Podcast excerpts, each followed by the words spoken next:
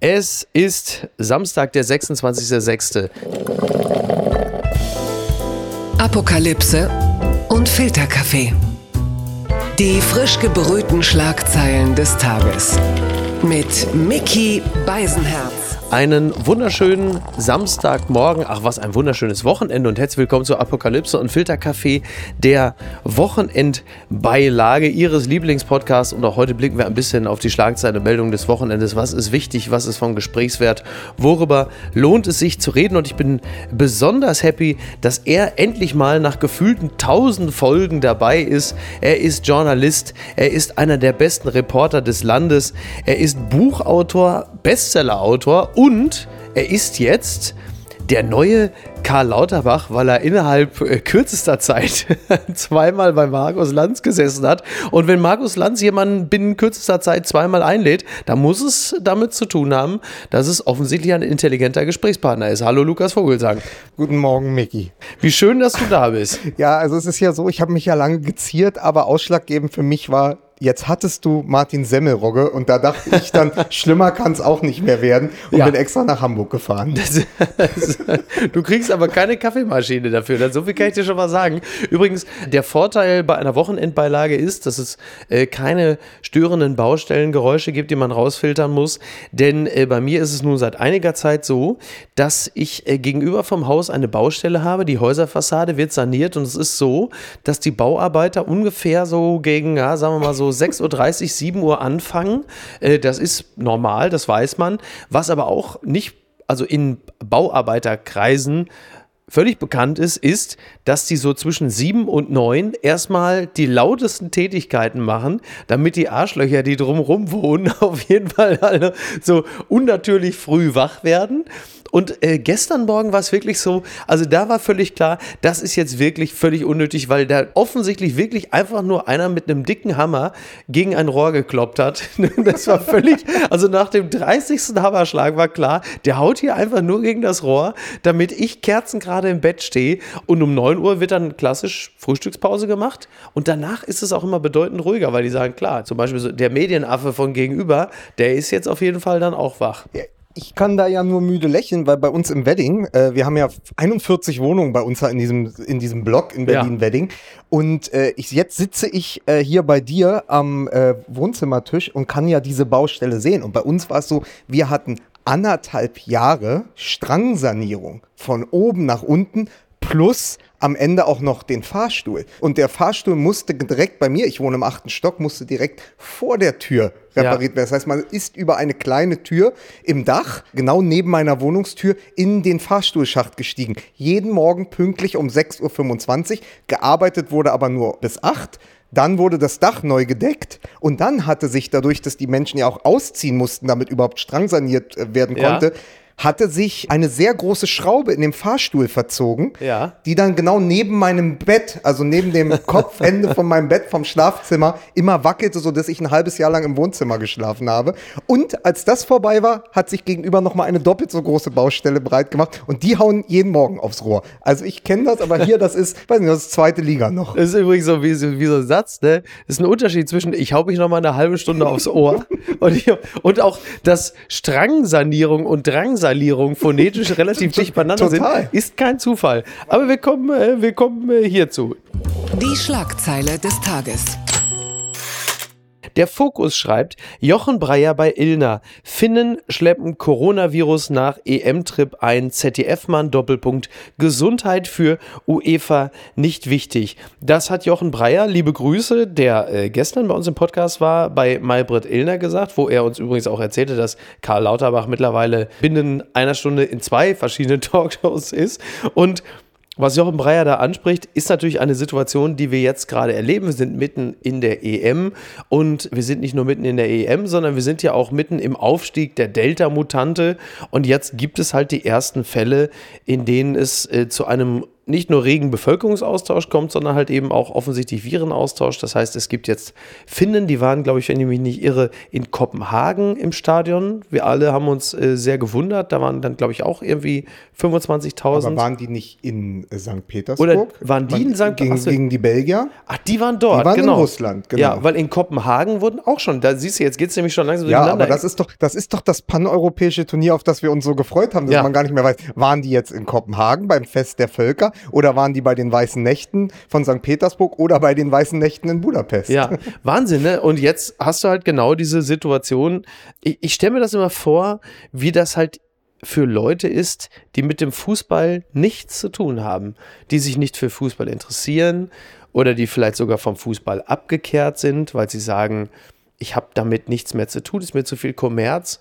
Und das sind dann Menschen, die im Zweifel vielleicht sich infektionsschützend verhalten haben für anderthalb Jahre und die das dann jetzt sehen. Wie erklebt man denen das, was da gerade passiert? Ja, es ist die politische und vor allen Dingen auch emotionale Sonderbehandlung, vor der wir uns ja so ein bisschen gefürchtet haben, wir gesagt haben, was sendet der Fußball für ein Zeichen?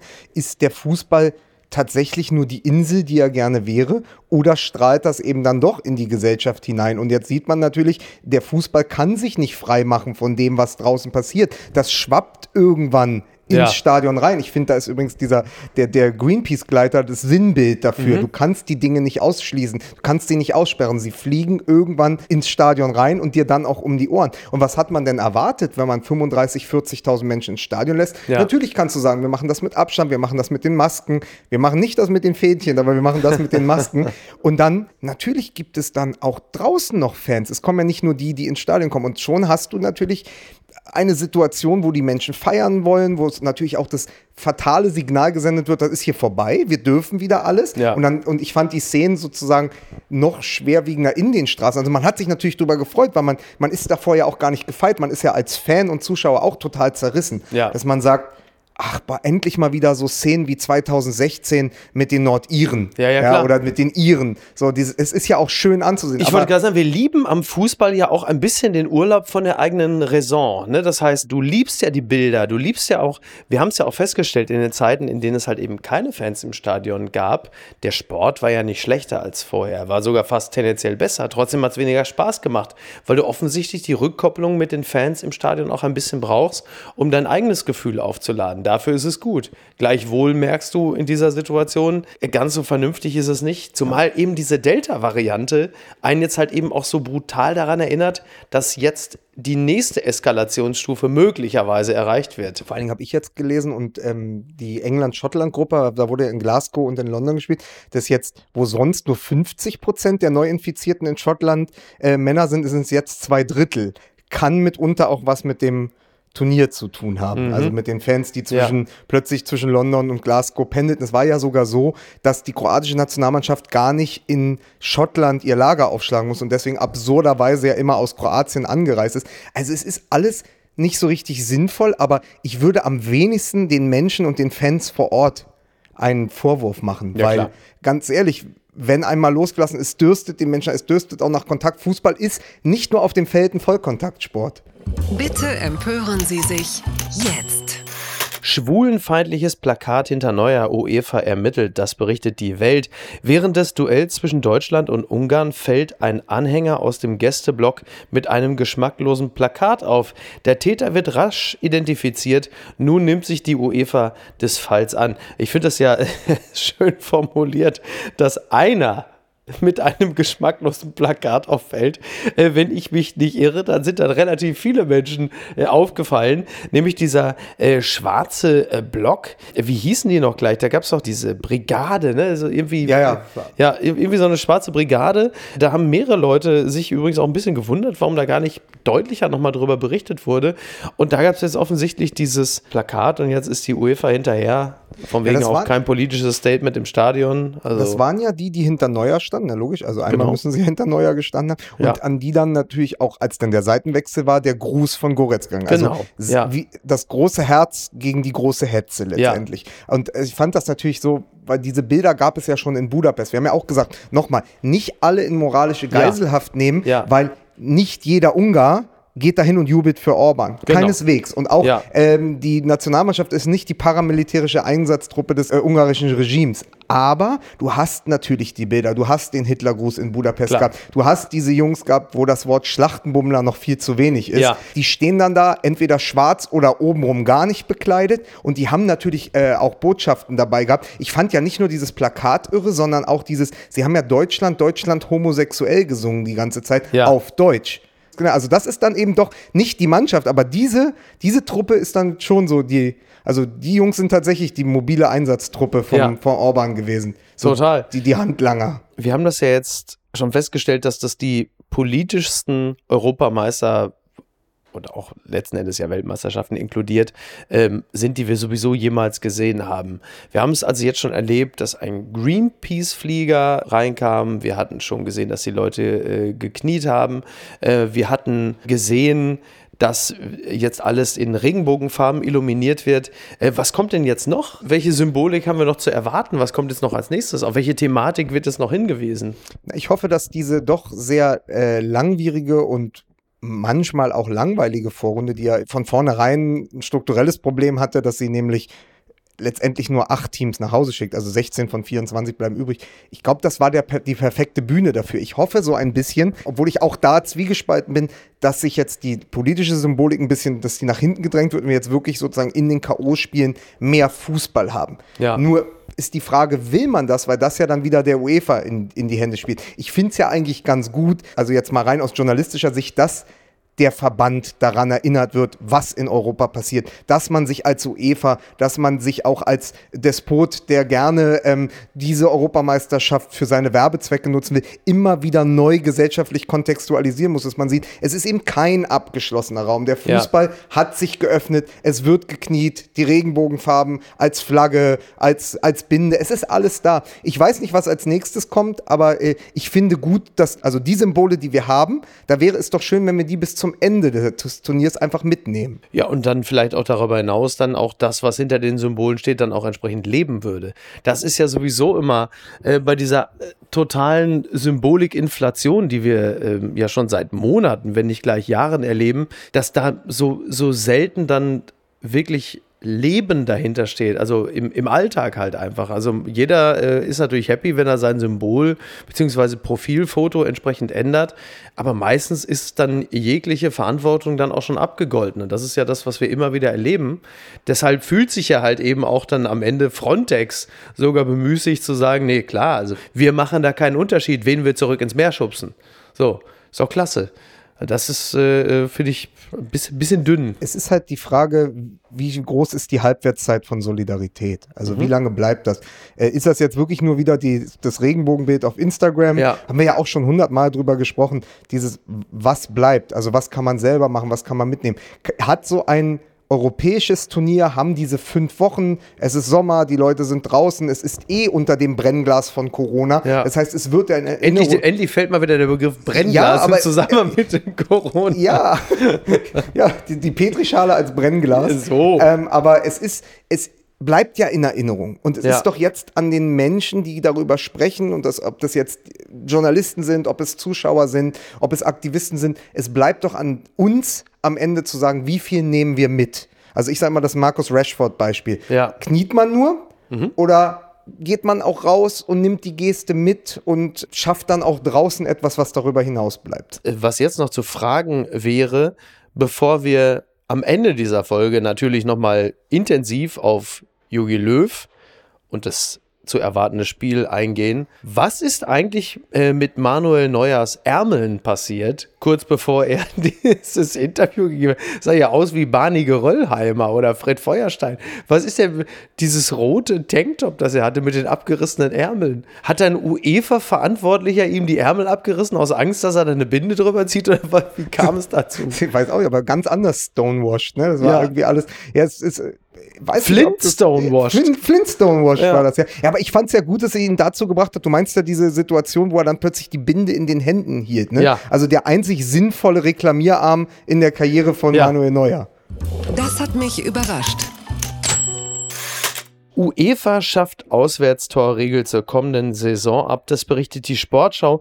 Das UEFA-Exekutivkomitee hat die Abschaffung der Auswärtstorregel beschlossen. Ab der Saison 21-22 soll die bekannte Regel nicht mehr gelten. Also, um es mit den Worten von Günter Schabowski zu sagen, das ist meines Wissens nach sofort unverzüglich. Es, das hat mich richtig auf dem falschen Fuß erwischt, weil damit habe ich nicht gerechnet, dass sie das durchziehen, weil ich finde, in dem ganzen Fußball, mit dem wir groß geworden sind, ist diese besondere Europapokal-Arithmetik die hatte ja ihren Zauber genau daraus gezogen, genau. dass alles möglich war. Also äh, so ein bisschen. Der Lucky Punch genau, eigentlich, ne? Genau, eine kleine, eine kleine Erinnerung daran war dieses Finale gegen Ungarn, wo ein Tor die Deutschen auf Platz 1 gebracht hätte und ein weiteres der Ungarn, da wäre man letzter gewesen. Und so war das ja früher auch. Also es gibt ja viele, viele Beispiele. Ich nenne jetzt einfach mal nur Dortmund, Malaga oder so, ja. wo ja. sich ja die ganze, die ganze Schönheit des Spiels erst entwickelt hat, weil man wusste, okay, wenn wir jetzt noch eins machen, genau. obwohl es dann erst 2 zu 3 steht, haben wir aber durch die Auswärtstorregel, sind wir plötzlich plötzlich eins vor und dann ja. fiebert man mit und dann hat man, dann hat man den Rechenschieber draußen und dann kann es eben passieren, dass in der 90. Minute nochmal alles auf den Kopf gestellt wird. Das geht ein bisschen verloren. Da bin ich dann bei Thiago, der in der SZ gesagt hat, ich hasse den modernen Fußball, ja. weil mit dem VAR, mit dem äh, Video Assistant Referee, hätte es viele historisch brillante Spielzüge, Tore, die uns in Erinnerung geblieben sind. Also eine Hand Gottes hätte es ja mit dem VAR nie gegeben. Bitte erinnern uns, äh, wir uns an dieser Stelle auch an, gerade jetzt, sehr passend, mhm. an das Spiel äh, Deutschland-England bei der WM 2010 zu einem Zeitpunkt, als wir der deutschen Mannschaft noch deutlich weniger zugetraut hatten äh, als Jahre später, als dann natürlich äh, Manuel Neuer äh, schon äh, geschlagen Von war. Von Frank Lampard. Von Frank Lampard ja. und der Ball quasi hinter der Linie aufschlug und er sich den schnappte und sagte, nö, kein Tor. Und jeder sagte, ja, dann war es wohl auch kein. Aber so hatten wir ja wenigstens unsere Rache für Wembley. Ja, ja, das genau. brauchten wir ja. Exakt. Das brauchen wir. brauchen genau. ja endlich die Rache für 66. Aber, aber es ist, ist ja, völlig klar, es wäre wahrscheinlich vieles anders gelaufen, wenn dieses Tor gezählt hätte. So, das ist natürlich alles Spekulation, aber ich glaube nicht, dass wir diesen Spielausgang gehabt, also den hätten wir natürlich nicht gehabt, weil dann wäre es schon mal ein Tor der Engländer mehr gewesen, aber ob es dann überhaupt zu diesem legendären Spiel auch gegen die Argentinier gekommen wäre, ist ja nun wirklich ausgesprochen fraglich und da kann natürlich der VAR beispielsweise auch vieles kaputt machen. Ich hoffe einfach nicht, dass es so eine versteckte Botschaft oder eine sehr, also hiding in plain sight, eine Botschaft der UEFA ist, dass sie sagen, pass mal auf, die vollen Zuschauer kriegt ihr eh nicht zurück. Weil es ist ja so ein bisschen, dass man ah. gesagt hat, in Corona, ja. äh, die Auswärtstore sind ja nivelliert, weil wenn du, wenn in, in jedem Stadion, ich meine Beispiel Real Madrid, die ja. haben auf, haben auf, glaube ich, im Stadion der zweiten Mannschaft gespielt, das sah immer bei uns aus wie äh, in der Bezirksvereinssportanlage. Ja. Wenn du keine Zuschauer mehr hast oder nur 1000 Zuschauer, gibt es ja auch keinen Heimvorteil mehr. Dann brauchst du aber auch keine Auswärtstorregel mehr. Wenn, wenn du gegen keinen Heimvorteil anspielst, genau. brauchst du keine Auswärtstorregel. Und ich hoffe nicht, dass das schon das klare Zeichen ist, ey Leute, den Fußball, den ihr vor Corona gesehen habt, volle Hütte, ein Stadion, das Tore schießen kann, so wie Enfield, so wie das Westfalenstadion. Ja. Das wird es so nicht mehr geben. Das, wenn das schon der Anfang vom Ende ist. Ich unke nur, aber ich finde es so ein bisschen merkwürdig, dass gerade jetzt nach einem Jahr Komisch, ne? ohne Heim und wo man ja. einfach keinen Unterschied zwischen Heim und Auswärts hatte, ja. dass jetzt diese Regel fällt. Vielleicht jetzt mal noch eine ganz andere Spekulation, jetzt wo wir gerade drüber reden, ist es nicht vielleicht auch ein Vorgriff auf eine ganz andere Situation, dass sie sagen werden bei diesen, es geht ja vor allen Dingen um, um Europa, ja, also oh Gott, das klingt wirklich wie Helmut Kohl, es geht um Europa. Bei Champions League, Europa League und die Conference League, immer noch weiß keiner genau, was das ich eigentlich sein soll kann es nicht vielleicht auch sein, dass sie sagen, naja, Freunde, diese Spiele werden demnächst ausgetragen in Shanghai, genau. in Riyadh, in Katar. Es in Saudi-Arabien ist ja immer auswärts. Es wird oder? kein Heim- und Auswärts mehr geben und deshalb ist es obsolet. Ich könnte mir vorstellen, dass es vielleicht auch in die Richtung geht. So wie der Copa del Rey, der eben dann genau, schon in, genau. in Saudi-Arabien ja. ausgespielt wird. Mensch, wie beruhigend das alles ist. Ja, ist doch schön. Ich, was, was ich, ich liebe den modernen Fußball. Ich freue mich darauf. Ganz weit vorne. Gladbach empfängt den Meister. Bundesliga startet mit Traditionskracher, das schreibt NTV. Die neue Saison der Fußball-Bundesliga startet am 13. August mit einem Traditionsduell. Der Meister FC Bayern muss bei Borussia Mönchengladbach antreten. Es wird das jeweils erste Spiel von Julian Nagelsmann und Adi Hütter bei ihren neuen Vereinen. Ja, das wird dahingehend natürlich schon sehr interessant, weil ich sehe jetzt schon viele Kamera-Close-ups auf den jeweils bedröppelten Trainer den neuen Trainer des Vereins, wenn es dann äh, schlecht läuft. Und ich könnte mir sogar vorstellen, dass es vielleicht in diesem Falle sogar tatsächlich eher Nagelsmann trifft als Hütter. Wobei es für beide, äh, also klar, ich meine, auf dem Papier ist völlig klar, dass der FC Bayern vermutlich gewinnt. Andererseits hat Gladbach häufig gut ausgesehen gegen den FC Bayern. Und äh, dass Nagelsmann mit den Bayern sofort so durchstartet, ist ja auch unrealistisch. Also mich hat das sowieso erstaunt, dass es jetzt schon den Spielplan gibt. Das hat mir ja so ein bisschen ja. aus, das hat sich so ein bisschen aus meiner Europatrance gerissen, weil mhm. ich so mhm. dachte, ach man, geil, gerade paneuropäisches Turnier, jetzt Deutschland in Wembley und jetzt ist halt irgendwie wieder Augsburg gegen Mainz 05. Da ja. wollte ich gar nicht so schnell wieder dran totaler denken. Downer Nein, irgendwie, totaler ne? Downer. Zu viel wirklich, Realität. Es ist so wirklich, als, äh, als, als wenn du an einem Abend in einem Restaurant sitzt und zwischen, eine, zwischen also einer kommt jetzt mal kurz an eine Pommesbude in und dann einem Monat ist schon wieder zweite Bundesliga. Da geht's los mit Schalke und äh, Werder Bremen. Die spielen jeweils gegen den HSV beziehungsweise Hannover 96. Das ist in einem Monat, wo du denkst, ey Leute, bitte, das ist mir wirklich zu viel Realität. Ja, also, weil, das, weil das dann so schnell geht. Also genau. man, man, hofft ja immer, so ein Turnier geht länger, eben dieser ja. Ausnahmezustand. Sommer ist schon, wir hoffen jetzt noch aufs Märchen. Genau. Und da musst du halt jetzt schon wieder, oder wir im Besonderen müssen jetzt schon wieder über Julian Nagelsmann nachdenken. Da habe ich nur we wirklich nicht. wenig Lust drauf. Ich glaube Wenn ich hässliche Anzüge sehen will, dann fliege ich nach Kroatien. Meine große Hoffnung ist ja, weil ich den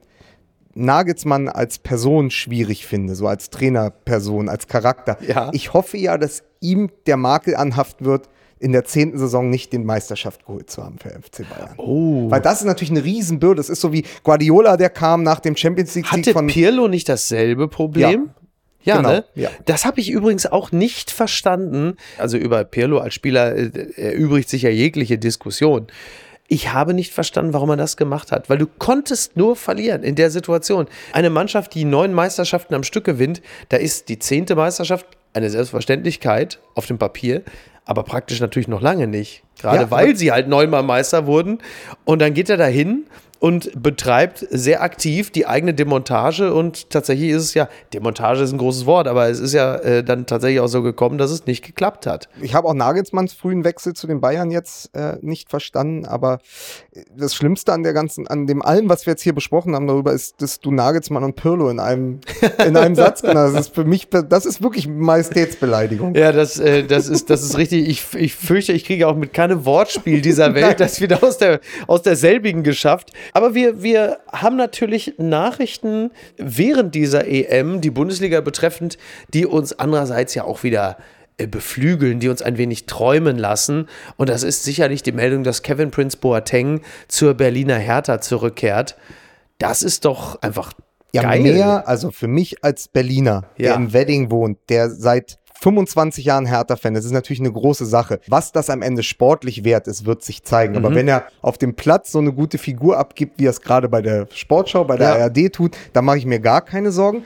Andererseits muss man sagen, es ist ein gewagter Transfer, weil er natürlich viel Geschichte mitbringt. Mhm. Und auf der anderen Seite aber natürlich etwas, was dem Image gut tut. Also das ist sozusagen der bessere Klinsmann. Klinsmann hat man damals geholt, um in der Welt ein bisschen für Furore zu sorgen. Und dann stand er halt da, hat sein, oh, hat sein, hat sein Adidas-Handy in die Ostkurve ja. gehalten und Wahnsinn. alles war von vornherein schlecht. Jetzt gab es ein 40 oder 60 Sekunden Video, ja. wo man dann natürlich Kevin Prinz schon wieder oberkörperfrei, er hat ja auf ja, dem Brustbein die Hertha-Flagge tätowiert und hat gesagt, endlich es zu Hause. Es ein wenig, es babbelte. Ja, ne? es, äh, ja, endlich zu Hause. Und natürlich freut man sich, nur jetzt sind wir wieder bei der Geschichte, er wird spielen unter einem Trainer Paul Dardai, den er vor 18 Jahren im Training geohrfeigt hat, als sie noch beide Spieler waren. Und ich glaube, die haben sich mittlerweile ausgesprochen. Dardai hat auch mal vor zwei Jahren gesagt, naja, wenn Kevin irgendwann mal zurückkommen will nach Berlin, der könnte ja mit seinem ganzen Charakter und so könnte er ja auch gut Trainer werden und mhm. warum nicht in Berlin? Also er hat ihn schon zu seinem Nachfolger ja. damals aufgebaut. Ja. Deswegen bin ich, ähm, bin ich wirklich gespannt, wie sich das ausgeht. Was man aber sagen muss, der Wedding hat ihn schon auf seine ganz eigene Art ja. willkommen geheißen. Es gibt ja Badstraße, Ecke Punkstraße, so ein Mural, also so ein Graffiti, wo die drei äh, Boateng-Brüder sind. Nike, gewachsen auf Beton. Ja. Und genau dort, an dieser Ecke, und Kevin Prince Boateng hat ja mal gesagt, da wo wir herkommen, wird man entweder Drogendealer oder Fußballspieler. Und genau an der Ecke gab es drei Tage, bevor der Wechsel bekannt gegeben wurde, eine ordentliche Messerstecherei. Also genau Ach, unter ja, diesem okay. Graffiti. Im Wedding, der kein Ghetto ist, aber der immer noch härter ist als manch anderer Bezirk ja. in Berlin. in Boatengs Heimat. Und, und Luftlinie 400, na, 350 Meter von dem berühmten Käfig, wo sie ja alle genau. Also George, das Fußballspielen Jerome, gelernt haben, genau. Kevin Prince. Wie realistisch ist, dass äh, Jerome Boateng sagt, ach, weißt du was? Da komme ich auch mit. Ist eigentlich also nicht zu bezahlen, oder? Das wäre, glaube ich, der einzige Familiennachzug, den manche Hertha-Fans gutheißen würden. Gucken mal, wer da spricht vom Vater versklavt, so reagieren Stars auf Britneys schockierende Vorwürfe. Das berichtet die Mopo, die Hamburger Morgenpost, nach Britney Spears emotionaler Gerichtsanhörung, in der sie schwere Vorwürfe gegen ihre Familie erhoben hat, bekommt sie Unterstützung von zahlreichen Fans und Starkollegen. Die 39-jährige Popsängerin hatte sich nach langer Zeit erstmals zu der Vormundschaft ihres Vaters geäußert, unter der sie seit 13 Jahren steht. Zitat: Ich bin traumatisiert, ich bin nicht glücklich, ich kann nicht schlafen, ich bin so so wütend, das ist verrückt. Und ich bin deprimiert. Ich weine jeden Tag. Ich äh, möchte an dieser Stelle ganz klar sagen, dass mich Britney Spears musikalisch und auch sonst wie nie interessiert hat. In der Zeit, als sie ihre Hochphase hatte, gebe ich ehrlicherweise zu, dass ich als Anfang 20-Jähriger, sagen wir mal, diesen wie soll ich das sagen, diesen Verfügbarkeitsappeal von Christina Aguilera, der in äh, zahlreichen Videos stets äh, unterstrichen wurde, dem habe ich immer mehr zugesprochen. Muss allerdings sagen, dass je länger ich mich mit dem Thema Britney Spears befasse, ich mehr und mehr erschüttert bin, dass das so geht. Also du hast diese Frau in den späten 30ern, die seit 13 Jahren bevormundet wird, aber gleichzeitig Millionen einspielt. Sie spielt mehrere Las Vegas-Shows. Sie ist, also billig gesagt, wäre sie die eierlegende Wollmilchsau ohne persönliche Rechte. Es hat ja wirklich ein bisschen was irgendwo, das ist ja irgendwo zwischen Wiesenhof und Las Vegas. Das ist ja unglaublich. Ich weiß nicht, hast du das mal gelesen, was da passiert? Ja, ja, natürlich. Also ich habe Framing Britney Spears immer noch nicht gesehen. Das ich auch ich noch nicht gesehen, nachholen, ja. Aber ich habe nur die Reaktion von ihr damals. Also sie hat auf Instagram geschrieben, als sie sich Framing Britney Spears in Ausschnitten. Sie hat nie den ja. ganzen Film gesehen, aber in Ausschnitten angeschaut, hat sie gesagt, auch da findet sie die Darstellung ihrer Person nicht richtig. Ja. Nur jetzt haben wir ein Problem. Du weißt natürlich nicht, wenn jemand unter so einer Vormundschaft steht und es wurde ja, sie hat wohl, wohl auch sogar gesagt, dass ihr Vater ihr eine Spirale hat einsetzen ja. lassen, um äh, weitere Schwangerschaften zu verhindern. Genau. Also es ist ja ein extremer, also im Wo ja, Wortsinne ja. Eingriff in die Privatsphäre. Das heißt, es ist ja nie ganz klar, wer bespielt eigentlich diesen Instagram-Account, auf dem sie da singt, auf dem sie tanzt. Jede Nacht ist ja wirklich wie aus so einem Thriller oder so einem, mhm. so einem ganz komischen B-Movie. Jede Nacht ist da die 39-jährige Britney Spears und tanzt alleine in ihren Gemächern zu Crazy von Aerosmith. Also das kannst du dir ja wirklich schlimmer nicht ausdenken denken so. Genau. Und niemand weiß, wer wirklich diesen Instagram-Account bespielt. Also mit ja. wem äh, spricht man da? Und das ist ja auch äh, Ansatz dieser Free Britney-Geschichte, was ja. sich immer so in, am Anfang angehört hat wie so Verschwörungstheorien. Mhm. Die sendet mit jedem Emoji Hilferufe in ja, die ja. Welt, der muss ja, geholfen werden. Und jetzt aber dieses Telefonat da vor Gericht war ja erschütternd, Wo, man, wo man sagen muss, wenn das alles so stimmt, äh, also ich meine, Jamie Spears, so heißt der Vater. Da, ja. Dagegen ist ja dann Peter Graf Vater des Jahres. Ja, lustig. Der Name Peter Graf äh, kam mir natürlich auch in den Sinn. Das heißt, das problematische Verhältnis zwischen, äh, sagen wir mal, finanziell sehr einträglichen Kindern und äh, deren Eltern, das gibt es in Deutschland auch. Da ist Peter Graf sicherlich auch ein, ein gutes Beispiel. In den USA gab es natürlich immer die Blaupause mit Joseph Jackson, mhm. dem Vater von Michael Jackson, in Jackson 5. Horror. Wirklich für mich war der Mann immer der Satan. Und äh, Familie Spears, übrigens auch ein bisschen wie Familie Culkin, also mhm. die, die, die schwierige Entwicklung von Macaulay Culkin, äh, Klammer auf, und seinen Brüdern, Klammer zu, auch die hat natürlich mit Kit Culkin, äh, dem Vater, zu tun. Und Britney Spears ist halt einfach, finde ich, also ein erschütterndes Beispiel dafür, wie weit das gehen kann. Und es gibt ja in den USA gibt es ja ähm, zahllose Beispiele dafür, dass dieses Vormundschaftsthema ein prosperierendes Business ist, mit dem Leute ähm, sich tatsächlich richtig die Taschen voll machen, indem sie halt älteren Leuten das Recht äh, über das eigene Leben zu entscheiden entziehen und dann als Vormund halt sich bereichern. Es gibt Aber ja gibt einen sehr schönen Film mit Rosamund, äh, Rosamund sagen, Pike. I Care a Lot, ne? I Care a Lot äh, nimmt dieses Thema auf. Ja. Und wenn du diesen Fall Britney Spears verfolgst, dann ist das auf allen Ebenen zunehmend dramatisch, vor allen Dingen, wenn man ja bedenkt, dass dieser Fall, der ja zum Entzug der Mündigkeit, der eigenen Mündigkeit geführt hat, hat ja auch maßgeblich damit zu tun, dass sie ja vorher schon in dieser Maschinerie drin war und am Ende dann halt einfach ihr die Synapsen durchgebrannt sind. Ja, also es hat ja alles diese, damit zu tun. Also man muss ja nochmal, Schädel der rasieren. Rückblick, der Rückblick ist ja 2008, da ist dann die Beziehung mit K-Fed, mit Ja. Kevin Federline in die Ja. Brüche gegangen. Dann war dieses, hat sie sich, glaube ich, ähnlich wie Sané irgendwie selbst tätowiert, hat dann äh, sich noch die Haare abrasiert. Und dann war natürlich auch der Moment, also man kann ja dann fast unterstellen, dass jemand nur auf diesen finalen Breakdown gewartet hat, Genau. um das an sich zu reißen, um ja auch äh, 1,5% Revenues einzustreichen und so. Da ist ja, steckt ja auch in solche Familien, sonst gäbe es diese ganzen Dramen nicht, es gäbe nicht die Filme darüber, da steckt ja immer auch ein Bereicherungsanspruch oder ein Ansatz Genau. dahinter. Also haben Ja. ja. auch Leute, wirklich, die sind ja niederträchtig genug, sich an ihren eigenen Töchtern oder Söhnen zu bereichern. Was ich aber so als als Nebengeräusch noch wahrgenommen habe, war dieses, dass sich Justin Timberlake gemeldet hat, der gesagt hat, sie braucht und bekommt all unsere Unterstützung. Mhm. Ja. Und dann muss man nochmal zurückgehen ins Jahr 2002. Ähm, Ja. Da war es ja so, die hatten sich getrennt, als Every, es war ja so Everybody's Darling, Homecoming Queen, Homecoming King, da hatten sich ja im Disney Club kennengelernt. Ja. Auch nochmal ein kurzer Exkurs dazu. Ich weiß gar nicht, ob du das,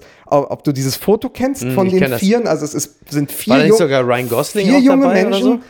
Justin Timberlake, Christina Aguilera, Britney Spears und Ryan Gosling, Wahnsinn, ne? was ich überhaupt nicht mehr auf dem Schirm hatte. Naja. Also äh, das auf jeden Fall das amerikanische Live aus dem Alabama. Ja. Und, ähm, und dann trennen die sich und er macht ja daraus Cry Me a River. Mhm. Das war mir ganz lange überhaupt nicht so klar. Er macht ja daraus so ein Video, wo dann eine Doppelgängerin, eine Britney-Doppelgängerin drin Wahnsinn, ne? vorkommt. Ja. Und das ist ja eigentlich so das größte Beispiel der jüngeren Popgeschichte vom klassischen Slut-Shaming. Ja, ja. Da fing das ja an. Absolut. Und so jemand, der sich dann auch vor kurzem noch, nachdem die Doku ja dann Ja. kam im Februar, hat er sich groß entschuldigt. Es tut mir leid, ich war damals jung, ich wusste es nicht besser, also ist zu Kreuze gekrochen. Mhm. Ja. Und äußert sich jetzt aber so. Das finde ich dann hat immer, immer einen Beigeschmack. Natürlich Mhm. kannst du sagen, in 20 Jahren lernt das jemand. Also alles, was du sagst, ist richtig, Ja, das ja. stimmt. Aber es ist natürlich auch so, dass auch er Teil dieser Maschinerie gewesen ist, der auch nur bis zu einem gewissen Grad ähm, Ja, auch ein Kind. Genau. Das waren Kids. Genau, auch nur Ja. mündig war, was diese Entscheidung angeht. Von daher halte ich die rückwirkende Beurteilung dessen, was geschehen ist, für absolut authentisch und glaubwürdig. Aber es ist halt einfach Das dramatisch. irgendwie, irgendwie Ja, trieft ja. das alles. Ja, das ja, ist so, klar. so White Trash mit Konfetti oben drauf Ja, und noch, gleich springt noch irgendeiner aus Genau. der Torte. Und natürlich, und dann muss man ja auch sagen, es bedient trotzdem alles unsere Schaulust. Ja, natürlich. Auch Framing Britney Spears guckt man sich ja nicht nur an, weil man Mitleid mit Britney Spears Nein, hat, sondern natürlich, Weil man klar. sagt, siehst du, das Schulmädchen von damals und das gucke ich mir jetzt nochmal an. Auch. Also es ist ja immer das, die Maschinerie geht ja in beide Richtungen. Das ist ja das Problem. Ist es nur Mitleid oder ist selbst im Mitleid schon wieder Voyeurismus versteckt? White Trash mit Konfetti, wunderbare Überleitung. Ganz weit vorne.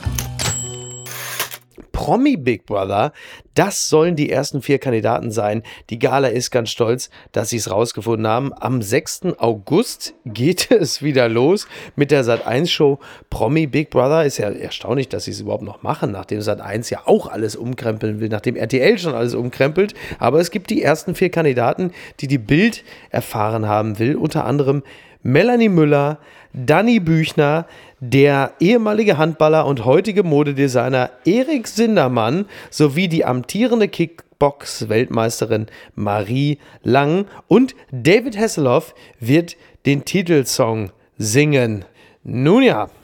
ja. Auch, auch hier wieder, ich glaube, die schlimmste Meldung ist, dass Iggy Pops Passenger jetzt von Der, ja. das jetzt, Von also Hasselhoff wirklich, das ist eins meiner wird. Lieblingslieder. Damit bin ich mit Kohl Ja. durch, äh, durch die brandenburgische Tiefebene gefahren. Wir haben immer The Passenger gehört. Seitdem eins meiner absoluten Lieblingslieder. Und jetzt wird das gecovert von David Hasselhoff, wo ich aber, als ich das gehört habe, zuerst gedacht habe, naja, du kannst ja auch schlecht Promi Big Brother machen und dann nochmal I've been looking for freedom. Obwohl, vielleicht hätte das auch schon wieder klasse gehabt. Das hätte eigentlich schon wieder ziemlich gut gepasst. Ich muss ja sagen, bei Ansicht der Kandidaten, ich, ähm, Na gut, also ich kenne ja einen davon zumindest persönlich. Ich hatte ja jetzt ähm, Anfang des Jahres oder seit letzten Herbst eine, eine, Serie im Stern. Landsleute hieß die und da habe ich normale, in Anführungsstrichen, Menschen getroffen. Sagen wir mal, man würde die an der Supermarktkasse sehen und mhm. würde denken, ja, interessanter Mensch oder ja, auch ganz normaler Mensch, aber dahinter steckt eine unglaubliche Biografie. Ja. Und Erik Sindermann habe ich auf der Buchpremiere von DJ Tomek kennengelernt. Ja. Äh, draußen, Was für ein Satz. Draußen, als geraucht und getrunken wurde. Ja. Und ähm, er war mir sofort sympathisch, das muss ich an dieser Stelle sagen. Und ich habe ihn als eins der ersten Porträts damals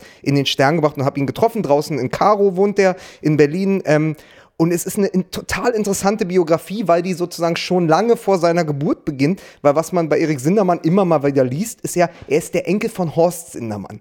Und Horst Sindermann, muss man kurz erklären, war von 76 bis 89 Präsident der Volkskammer ja, der okay. DDR ja. und hat als Chefagitator der SED den propagandistischen Kampfbegriff antifaschistischer Schutzwall geprägt. Ja, okay. Das ist der Großvater von Erik Sindermann. Und Erik Sindermanns Geschichte, also Dr. Sinsen, so heißt er ja mittlerweile, Ja. als ähm, Also er ist quasi sein Baldur von. Schirach. Genau, so. Wenn- wenn und auch seine Geschichte ist aber, er war ja ein Abstufungen. riesen Handballtalent. Also Ja. der galt immer als großes Talent, also ein bisschen so ähnlich, Und bisschen Donkor, ähnlich wie also- bei ähm, Kevin Prince Boateng, wo Ja. man gesagt hat, Riesentalent, aber äh, am Anfang in der Jugend im Kopf klappt es nicht. Okay. Zu aggressiv, immer wieder, immer wieder, Ah, okay. stand, auch, stand auch so im Text, also immer wieder auch aufgefallen, Mannschaftskameraden vermöbelt, Trainer angespuckt, angeeckt und ist dann irgendwann Das sind die Kompetenzen, weswegen Und er ist- in den Big Brother und Container ist dann irgendwann nach Katar gegangen, in der Hoffnung, dass sie ihn da einbürgern Ach Gott. als Handballer, weil er halt in Deutschland gescheitert ist, ist er dann irgendwann nach Katar gegangen, selbst hat sich dann Verein gesucht, so ganz wahnsinnige Biografie und ist jetzt aber Designer und hat erst mit dem Glöckler zusammengearbeitet und äh, jetzt hat er äh, zuletzt eine Kollektion gemacht mit Claudia und Stefan Effenberg. Also das ist eine kom komplett wilde Biografie. Du kommst irgendwie so aus Ostberlin, da hinten Karo, Ja. dann, dann wirst, willst du eigentlich Handballnationalspieler werden, landest in Katar, landest am Ende im Berghain in Berlin, merkst halt, dass die Leute deinen Klamottenstil mögen, machst daraus dann eine Line Ja. und wirst und nervst den eine Glöckler. Line, hast du gesagt, Ja, ja. macht was aus einer Line. Ja, ja, eine. Linie, eine Modelinie. Und dann nervst du den Glöckler so lang auf Instagram und so oder mit persönlichen Nachrichten, bis der sagt, komm, wir machen was zusammen. Und das ist äh, Erik Sindermann. Ich, ich fand den aber im persönlichen Kontakt als Geschichte ganz, ganz großartig. Ey, weißt du, warum ich so unglaublich dankbar bin, dass du hier zu Gast bist? Weil du aus diesen vier Menschen, von denen ich zwei kenne, dir den einen von den zweien rausgepickt hast, die ich nicht kenne und etwas wahnsinnig Interessantes erzählt hast, weil mir nämlich zu diesen ganzen Kandidaten sonst nichts eingefallen wäre. Also ich, ich lese nur Dani Büchner und Melanie Müller und weiß natürlich parallel, du hast äh, jetzt die Alm, da ist dann Magdalena Brzeska und wie sie alle heißen. Dann kommt demnächst das Sommerhaus der Stars mit Mola Adibisi. Ich fühle mich so unglaublich kraftlos. Ich habe auch gestern, vorgestern, weiß ich gar nicht, versucht, die Alm zu gucken. Ich kann, ich kann das alles, ich kann das aber man muss, mehr. man, man ist- muss alles, alles, was man über Trash-TV wissen muss, ist an der Person Dr. Sinsen, Erik Sindermann festzumachen. Ich kenne ihn, weil ich mit ihm für den Stern gesprochen habe. Meine Freundin kennt ihn nur von Ex on the Beach. ja, Wahnsinn. Weil er ja da gerade Ja, war. ja, so, ja. Der, der, der, Ich- der, ist stolpert ja- jetzt von Ex on the Beach Genau. zu Promi Big Brother. Das ist jetzt, jetzt ist er, der jetzt Zirkus er ist in der Stadt. drin in der Verwertungskette. Genau, genau. Wer, wer das mal googeln möchte, schaut euch mal das Foto an, was äh, unser Freund Philipp Wende auch gemacht hat. Da sitzt er auf einem Thron und ich liebe das, weil es ist sehr viel Selbstironie drin. Er sitzt da auf einem goldenen Thron mit Purpur bezogen und hat unten aber Homer-Hausschuhe an. so, also ich, ich, hab- ich sehe da immer noch so eine restironische Brechung bei ihm. Gewinner des Tages. wir sprachen ja schon über den goldenen Thron. Gewinner des Tages passt natürlich nicht ganz. Er soll ja Gewinner des Monats, der Monate sein. Äh, Jogi Löw. Jogi Löw geht in sein Spiel gegen England. Und jetzt kommt die große Frage, Lukas. Die würde ich sonst nur deinem Freund, dem Philosophen Wolfram Eilenberger, stellen. Sind wir wegen oder sind wir trotz Jogi Löw Weltmeister? Ich kann nur sagen, Jogi Löw mit den Mannschaften, die er coachen durfte, mit den Talenten, die er hatte, mit dem, jetzt schlimmes Wort immer noch, aber es ist nun mal so Material. Spielermat Spielermaterial. er schuldet uns einen Titel. 2014, die Weltmeisterschaft war gut, die ist jetzt sieben Jahre her. Man hätte einmal Europameister werden müssen. Und, Und zwar 2016. 2016, ja, ja. Also weil jeder, der dieses Spiel gegen Ungarn gesehen hat, dieses, diese komplette Lethargie, mhm. ähm, die Versuchsanordnungen, die nicht gestimmt haben, äh, dieses vollkommen fehlende Plan B coachen und wenn es dann Plan B ist, also man hat, ich mache ihm das ja immer zum Vorwurf, der Plan B kommt nicht. Diesmal war sein Plan B, Kimmich in die Mitte zu ziehen. Mhm. Und Sané war plötzlich rechter Außenverteidiger, rechter Flügelläufer. Weswegen, wir haben nämlich im, bei Fußball MML ja. so auf ihn eingeschlagen, ja. weil ich mich gefragt habe, ich habe das natürlich nach vier Bier da vom Fernseher gar nicht mehr mitbekommen, wieso stand der als letzter Mann gegen Schäfer? Ja, ja weil Löw ihn dahingestellt hatte. Weil Löw hatte zwei sensationelle Einfälle nach dem 1-1 direkt den Torschützen Havertz runterzunehmen, der gerade sozusagen sich ins Spiel gewurschtelt hatte. ja. Und Kimmich und Sané haben quasi die Position. Ja. So, und das ist dann, ich verstehe das nicht. Der, der große Christoph Knär von der Süddeutschen hat gesagt, früher hat er die Dinger vercoacht, die mhm. Spiele jetzt verkautzt er sie. und das ist einfach schon wieder die beste Formulierung darüber. Das ist wirklich fantastisch. Jogi Löw verkautzt die Spiele der Nationalmannschaft. Interessant. Übrigens ähm, habe ich im Zusammenhang mit der Personalie Leroy Sané jetzt schon sehr unterschiedliche Perspektiven auf seine Person gehört. Die einen dem habe ich auch ein bisschen angehangen, sagen, dass Jürgen Löw, dadurch, dass er in 2018 nicht mitgenommen hat, ihn auch für die Nationalmannschaft ein Stück weit beschädigt hat, so im Sinne von, dass der sich nichts mehr zutraut. Und da gibt es auch nicht wenige Stimmen, die auch relativ dicht dran sind, die sagen, nein, das ist einfach ein fauler Sack. Das hat er nicht besser verdient. Und irgendwo in diesem genau. Spannungsfeld glaube, liegt, liegt die Wahrheit. Ja, ich glaube, das eine bedingt, das eine bedingt sogar das andere. Ja. Und, und natürlich nochmal, er ist eine selbsterfüllende Prophezeiung. Also ja. man denkt immer schon, wenn der da jetzt kommt. Also es gibt ja da ich, fast so Ösil-Vibes mittlerweile. Mhm. So, man mhm. hat als Deutschland-Fan, egal wo du hinhörst, direkt keine Lust mehr, wenn der mitspielt. Aber das ist natürlich auch sehr, Soweit bin ich übrigens noch nicht. Ja, aber das ist natürlich auch sehr, sehr schade, weil du. Äh, Sané ist einer dieser Spieler, wo du immer die Vergangenheit und die Zukunft mitdenkst. Also ja. auch das wurde in der Süddeutschen sehr gut beschrieben. Er hat immer diese Vergangenheit, dass er eben schon so viel gekostet hat so früh, dass er schon so viele unfassbare Dinge gemacht hat, dass er ja. der beste Nachwuchsspieler der Premier League war. Das heißt, du siehst ihn und sagst, aber er kann es doch. Mhm. Und ja, dann hat er natürlich immer noch die Zukunft als Gepäck dabei, mhm. wo man sagt, ja, aber er sollte doch. Er sollte doch der entscheidende Spieler der Generation werden. Jetzt wird er links und rechts überholt. Harvards hat ihn schon überholt. Musiala, Musiala ist der Nächste, der steht. Es ist auch, glaube ich, überhaupt nicht einfach, Leroy Sané zu sein, zumal als eine Figur, die gleichzeitig komplett intro und extrovertiert ist. Was ist das Introvertierte an ihm? Wenn man ihn sieht, so wie er, er ist er überhaupt kein Lautsprecher. Also mhm. der hat einmal halt eine falsche Jacke angehabt und hat sich halt selbst auf den Rücken tätowiert. Ja, ja. Beides hätte man vielleicht nicht machen müssen. Aber ist es ein bisschen wie in der Natur, dass die Tiere mit der, mit der grellsten Erscheinung das im Zweifel auch nur machen, damit niemand irgendwie genau, zu nah an sie rankommt? Abschreckung. Aber wir haben gerade gesagt, Mensch, waren die jung äh, ja. Britney Spears und Justin Timberlake. Vielleicht muss man dann auch mal bei einem 17, 18, 19-Jährigen, der da frisch im Profigeschäft ist, dass dieselben Parameter anlegen und sagen, Mann, war der jung. Ja. Und dann ihn mal in Ruhe lassen. Aber ja. es fällt mir bei ihm einfach so schwer, also man hat mal das Gefühl, als Fan, das ist ja auch so komplett verzerrt als Wahrnehmung, man gibt der Mannschaft so viel, weil mhm. man da halt halb besoffen vorm Fernseher sitzt und ja. die anfeuert. Mann, ich gebe der Mannschaft doch total viel. Und dann bekommt man ausgerechnet von Sané nichts zurück. Ja. Ist ja auch eigentlich eine sehr interessante Haltung. also Fußballfans haben echt schon ja. richtig einen an der Waffe. Ja, also das kann man, wir. Das kann man wohl so sagen. Aber nur wenige äh, Fußballfans sind dann noch in der Lage, ihre Gefühle gegenüber dem Fußball in so äh, intelligente äh, Worte und Sentenzen äh, umzuwandeln, womit ich wirklich sehr gerne auf dein Buch Zeitlupen zu sprechen komme, was wirklich ein ein wunderbares Buch. Es ist nun so, dass du ja schon andere Bücher geschrieben hast, in denen du ähm, durch Deutschland gereist bist, äh, über Menschen reportiert hast, also Heimaterde, wunderbares Buch. Dann, was wollen die denn hier zusammen mit Joachim Krohl? Also dringende, dringende Leseempfehlung. Und du hast aber auch deinem Gefühl gegenüber dem Fußball, den Menschen und den Geschichten, die damit verbunden sind, dem hast du dich gewidmet und hast das Buch Zeitlupen geschrieben, hast über verschiedene Wegmarker äh, in der Fußballgeschichte geschrieben und Menschen, die den Fußball geprägt haben. Und Ikonen, also sowohl Ikonen. Im, Bildsinne als auch im Absolut. Personensinne. Es, es geht um Ikonen. Ja, und du darfst die Gelegenheit wahrnehmen, uns kurz daraus vorzulesen. Also gerade eine Wochenendbeilage ist ja nun eine hervorragende Fläche, das zu tun. Und was wirst du uns, was wirst du uns vorlesen? Gerade äh, äh, jetzt, da dann trotz Delta-Mutante der ein oder die andere darüber nachdenkt, äh, in den Urlaub zu fliegen, sollte man vielleicht überlegen, ob man sich dieses Buch nicht doch noch mit ins Handgepäck nimmt. Das, also ich danke dir erstmal für die Worte, aber also ich habe was mitgebracht, was mir in der vergangenen Woche sehr geholfen hat. Also ich wurde oft gefragt, wie politisch ist diese Europameisterschaft? Ist die besonders politisch? Warum haben wir so viel Symbolik? Und dann habe ich gedacht, ja, aber ich habe ja ein Kapitel geschrieben in diesem Buch in Zeitlupen, das heißt Schlachtenbummeln. Und da ging es darum, über diese ungesunde Nähe zwischen Fußball und Krieg. Also sowohl in dem, wie es instrumentalisiert wird, der Fußball auf der einen Seite, aber auch wie wir über Fußball sprechen. Und äh, das fing an, der Aufhänger war damals, dass am 13. Mai 1990 gab es das Spiel zwischen Dynamo Zagreb und Roter Stern Belgrad im Maximir-Stadion von Zagreb.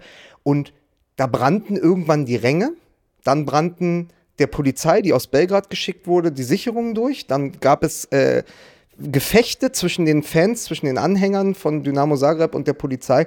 Und irgendwann attackierten Polizisten auf dem Feld Fans oder Anhänger. Und dann kam einer, einer der Spieler von Dynamo Zagreb, damals einem der Fans zur Hilfe, indem er einem Polizisten ins Kreuz gesprungen ist. Und das war Svonimir Boban, der damit zum Volkshelden der Kroaten wurde. Ja. Und bis heute hält sich der Mythos, dass dieses Spiel am 13. Mai 1990 der Beginn des Balkankrieges war und es wenig später sich die unterschiedlichen Fangruppen in unterschiedlichen Uniformen Ja. gegenüberstanden und so. Und da, damit fing das damals an. Und daraus lese ich jetzt mal ganz kurz vor. Das äh, werden wir später nochmal, äh, wenn sie uns nicht sowieso gerade zuhört, äh, Jagoda Marinic nochmal vorspielen, die ja auch eng an dieser Thematik dran ist. Der Fußball war dem Krieg schon immer sehr nah. Seine Sprache, Jargon sagt man wohl, ist randvoll mit den kruden Vokabeln der Streitkräfte. Dann werden Schlachten geschlagen und Strafräume belagert. Dann werden Paraden gefeiert und Gegner niedergerungen von Scharfschützen, Granaten oder Kampfschweinen. Und vorne lauert der Bomber, der, wenn er nur oft genug trifft, zur Belohnung eine Kanone erhält. Noch Fragen? In der Hitze des Augenblicks, diesem Eifer des Gefechts, klingen die Reporter auf ihren Plätzen damit unter wie Berichterstatter, die nicht das Spiel vor der Brust, sondern die Front im Rücken haben. Ein rhetorisches Wettrüsten mit Metaphern aus Schützengräben und Vergleichen aus Verdun. Und an der Seitenlinie, unnahbar im Trenchcoat, stehen die Trainer als Feldherren, Generäle, so werden sie gerne genannt, ehrfürchtig. Ein Ritterschlag der Presse. Meist stammen die Generäle aus Holland. Dick Advokat, Louis van Gaal, Tod oder Gladiolen. Und Rinus Michels natürlich. 1974 im Finale gegen die Deutschen sprach er vom Krieg auf dem Feld und vom Frieden danach. Er unterschied da genau. Auch seine Sprache war kein Zufall. Er hatte sich seinen Rang redlich verdient. In der Regel ist das Spiel ein Stellvertreter, der sportliche Wormfortsatz politischer Gedärme. Dann kommt es zu Begegnungen, die über den Rasen den Wettbewerb hinausweisen, weil dort eben nicht nur zwei Mannschaften stehen, die zwei Hymnen singen, sondern zwei Länder, die sich eine Erinnerung teilen, einen Konflikt meist, etwas, das noch gärt, alte Namen, die nie richtig verheilt sind. Bei der WM 1986 zum Beispiel standen sich England und Argentinien gegenüber. So unversöhnlich wie motiviert. Es war eine Ansetzung, die ihre, Entschuldigung, Sprengkraft ebenfalls aus der Geschichte heraus entwickelte. Denn vier Jahre zuvor hatten die Argentinier im Falklandkrieg vor der Übermacht Großbritanniens kapitulieren müssen. So war dieses Spiel ihre Chance. Hier konnten sie den einen großen Sieg erringen, den sie so dringend brauchten, um die Volksseele zu heilen, die als Kollateralschaden des Krieges ebenfalls verwundet aus der Niederlage hervorgegangen war. Maradonas Tore, sein Jahrhundertsolo, vor allem aber die Hand Gottes, waren die irdische Rache für den Verlust der Falklandinseln. So stand es am nächsten Tag in den Zeitungen, so sehen es die Argentinier bis heute. Dieser Sieg, der Titel im Anschluss als nationales Erweckungserlebnis. Maradona war in diesem Spiel nicht nur um sein eigenes Leben gelaufen. Wie Boban trug er die Zehn. Wie Boban hatte er mit einem Sturmlauf die Ehre seiner Heimat verteidigt. Im Strafraum überdauern Gefühle. Da werden auch Angreifer wieder gefeiert. Wenn die Waffen stillstehen, ist der Fußball der letzte Ort für Bewegung. Hier gibt es noch Zeichen, über die sich hinterher alle wundern. Dann wird der Jubel zum Statement und der Tanz an der Fahne zur letztgültigen Provokation. 2012 etwa feierte Bayerns kroatischer Stürmer Mario Mandzukic einen Treffer gegen Nürnberg mit einer Geste, die noch einmal tief hineinzielte in den Krieg auf dem Balkan. In diese giftige Gemengelage aus Vaterlandsstolz, Verrat und Faschismus. Sein ausgestreckter rechter Arm galt Ante Gotovina und Mladen Markac, zwei kroatischen Generälen, die keinen Trenchcoat, dafür aber Verantwortung trugen. Und als Cerdan Shakiri und Granit die Schweiz sechs Jahre später in der Gruppenphase der WM 2018 mit zwei Toren zum Sieg über Serbien führten, formten sie ihre Hände im Jubel zu Vögeln. Eine unmissverständliche Pantomime, denn jeder, der zusah, wusste Bescheid. Der doppelköpfige Adler war der Gruß in die Heimat der Eltern, Albanien, und ein Gruß nach Belgrad dazu, weil sich Serbien nach wie vor weigert, den Kosovo als Staat anzuerkennen. Die Kroaten, unter ihnen auch wieder Mandzukic, sangen derweil nach einem Sieg gegen Argentinien in der Kabine faschistische Lieder. Der Krieg in jeder Strophe. Die Reaktionen kamen sofort. Empörung Unverständnis, Volksgruppendynamik. Auch hier, Jahrzehnte später, waren die Wunden noch frisch. Der Fußball ist ein Spiegel der Gesellschaft. Das sagt sich oft leicht, wiegt meist aber schwer. Und so gibt es Momente, in denen sich dieser Sport zur Fabel aufblasen lässt, in denen er sich selbst über den Kopf wächst. Und es gibt Momente, in denen er benutzt wird. Ein Instrument nur noch, auf dem Machthaber, Autokraten und Präsidenten unverhohlen und mit größtem Vergnügen für den Ernstfall proben. Sie setzen es ein, sonnen sich im Glanz des Erfolgs, die Welt zu Gast bei Feinden. Vielen Dank, Lukas Vogelsang. Wie schön. Sehr gerne. Es war sehr schön. Das fand ich äh, tatsächlich auch sehr toll. Was für ein herrlicher Ritt, oder? Und was ich jetzt endlich über dich weiß, also in, in dieser Wohnung, die ja so ein bisschen aussieht wie Galerie in Berlin Mitte und Ja. ähm, Urban Outfitters, du bist noch Ruhrgebietler. Du bist noch ein Ruri. Am Rand deiner Badewanne. Da steht eine Bergmann Quietscheente. Stimmt. Und das ist das. dafür hat sich der ganze Trip hierher schon gelohnt. du solltest es doch nicht verraten. Geh Alter die Schnauze, Mensch. Vielen Dank. Dankeschön. Ciao. Apokalypse und Filtercafé ist eine Studio Bummens Produktion mit freundlicher Unterstützung der Florida Entertainment. Redaktion Niki Hassania. Produktion Laura Pohl. Ton und Schnitt Niki Franking.